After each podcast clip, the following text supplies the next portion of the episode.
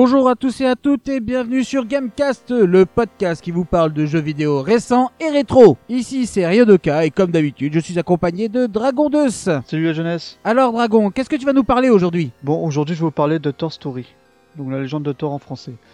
C'est un jeu Mega Drive, du coup c'est un jeu style Zelda pour les fans.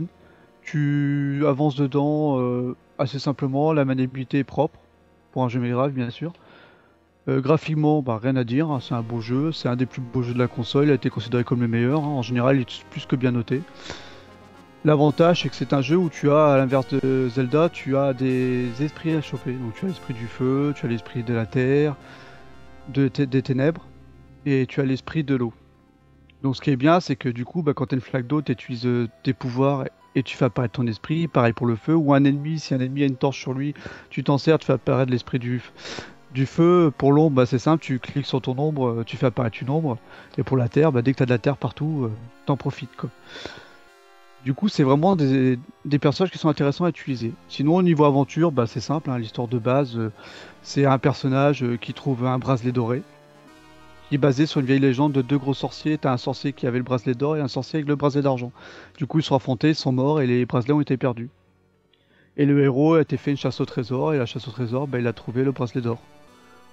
Et après, il découvre en fait que son village est attaqué par euh, le détenteur du bracelet d'argent et le but en fait, c'est de trouver le bracelet d'argent, de le battre. Donc à la fin de l'histoire, il découvre que le bracelet d'argent c'était une amie d'enfance et qu'elle était possédée par un grand, un grand démon. Après, bon, l'histoire principale, forcément, il le bat et c'est fini. Donc c'est un petit jeu bien sympa. Pour ceux qui aiment bien la Mega Drive, franchement, je conseille d'acheter. Parce que c'est... Moi, c'est un des jeux qui m'ont fait racheter la console si je l'avais pas déjà. Sinon, que dire d'autre? Ben, C'est un jeu qui est assez simple niveau évolution. Hein. C'est comme tous les jeux de cette espèce. Hein. Donc, euh, t'évolues, t'avances, tu chopes des armes. Bon, par contre, les armes sont cassables. C'est ça l'inconvénient du jeu peut-être le gros bémol, sinon bah t'as plein de pouvoirs à débloquer, euh, tu as des ta vie à monter, t'as tous les jeux, tout le style Zelda, tu l'as dedans en, mieux je trouve. Donc franchement les fans de Zelda, bah, ils vont se retrouver dans ce jeu, ils vont prendre leur pied. Et ceux qui ont envie, bah, je leur conseille de le prendre. Voilà voilà. Et du coup toi de quoi tu veux nous parler aujourd'hui? Eh bien moi je vais vous parler de The Legend of Zelda Breath of the Wild sorti sur Wii U et sur Switch. Que dire déjà? Quand on commence le jeu, il est juste magnifique. Et que d'espace On arrive dans un immense open world. Pour te signifier la taille, la première zone fait un peu plus que la taille de Carina of Time. Et c'est la plus petite La carte fait environ 300 km. Je crois que c'est même un peu plus. En comparaison, GTA 5 fait un peu plus de 80 km.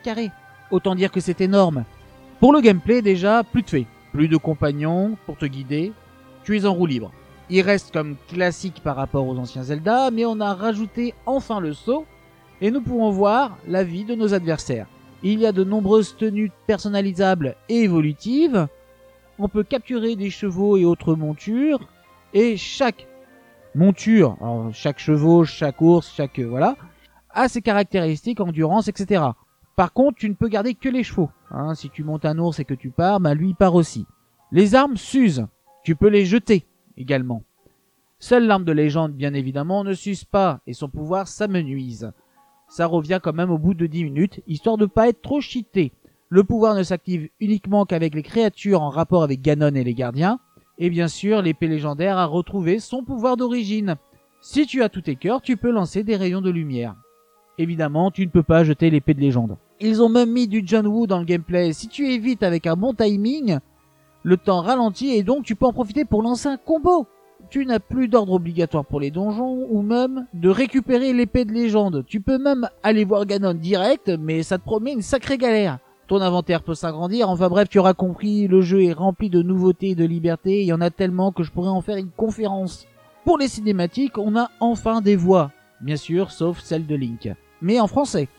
Bon, quelque chose de drôle quand même, c'est que le doubleur de Link, c'est toujours le même depuis le début. Maintenant, passons au scénario. Tu débutes, tu te réveilles, tiens, un petit peu comme dans Ocarina of Time, mais cette fois-ci dans un sanctuaire. Réveillé, quelqu'un t'appelle et tu te rends compte que tu as perdu la mémoire. Ensuite, tu te lances dans l'aventure, retrouver tes souvenirs et accomplir ta quête. Mais je vous en dis pas plus, parce que sinon ce serait un petit peu trop spolié. On a clairement un scénario plus riche. Combiné avec la liberté, cela donne clairement l'un des meilleurs Zelda qu'on ait eu.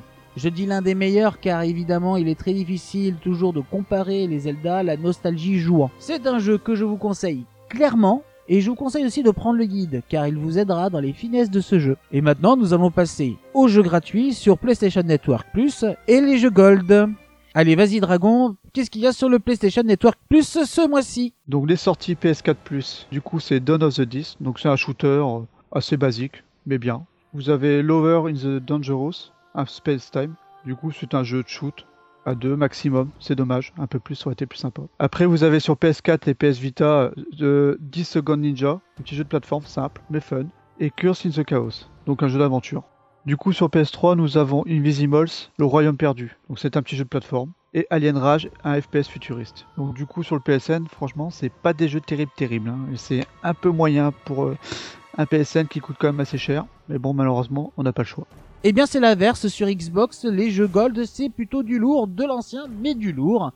Sur Xbox One, à partir du premier, on a Rise Son of Rome donc un jeu d'action-aventure où nous manions un romain. Ensuite, euh, à partir du 16, nous avons The Walking Dead saison 2, la suite de la première saison déjà extraordinaire de Late. Et sur Xbox 360, à partir du premier, nous avons Darksiders, un jeu d'action-aventure où on manie War, l'un des quatre guerriers de l'apocalypse. D'ailleurs, le 3, à ce qui paraît, serait sur les rails. Et pour finir, à la deuxième partie du mois, c'est-à-dire le 16, nous avons Assassin's Creed Revelation, le troisième volet de la trilogie d'Ezio Auditore, le deuxième assassin de la saga. Et voilà, c'est tout pour les jeux gratuits de ce mois-ci. C'est fini pour aujourd'hui. Mais n'oubliez pas, un gamer ça ne meurt pas. Ça, respawn Et on vous laisse avec la musique thème de The Legend of Zelda, celle qui a été faite pour le 25e anniversaire en version orchestrale. Salut, au mois prochain. Salut